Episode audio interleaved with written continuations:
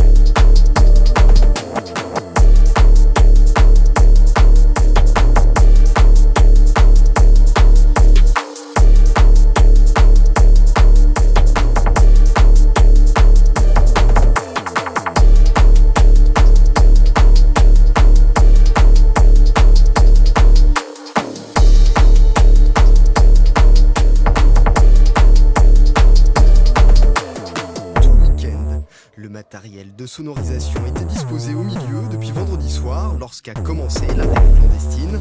En début de soirée, hier, en accord avec la préfecture, 85 gendarmes interviennent pour à la fête. C'est un hangar qui est pas aéré. Donc euh, du coup, quand tu gazes à l'intérieur, Intérieur, bah forcément, c'est la panique. Les services sont arrivés là, par derrière, nous ont pris... Euh,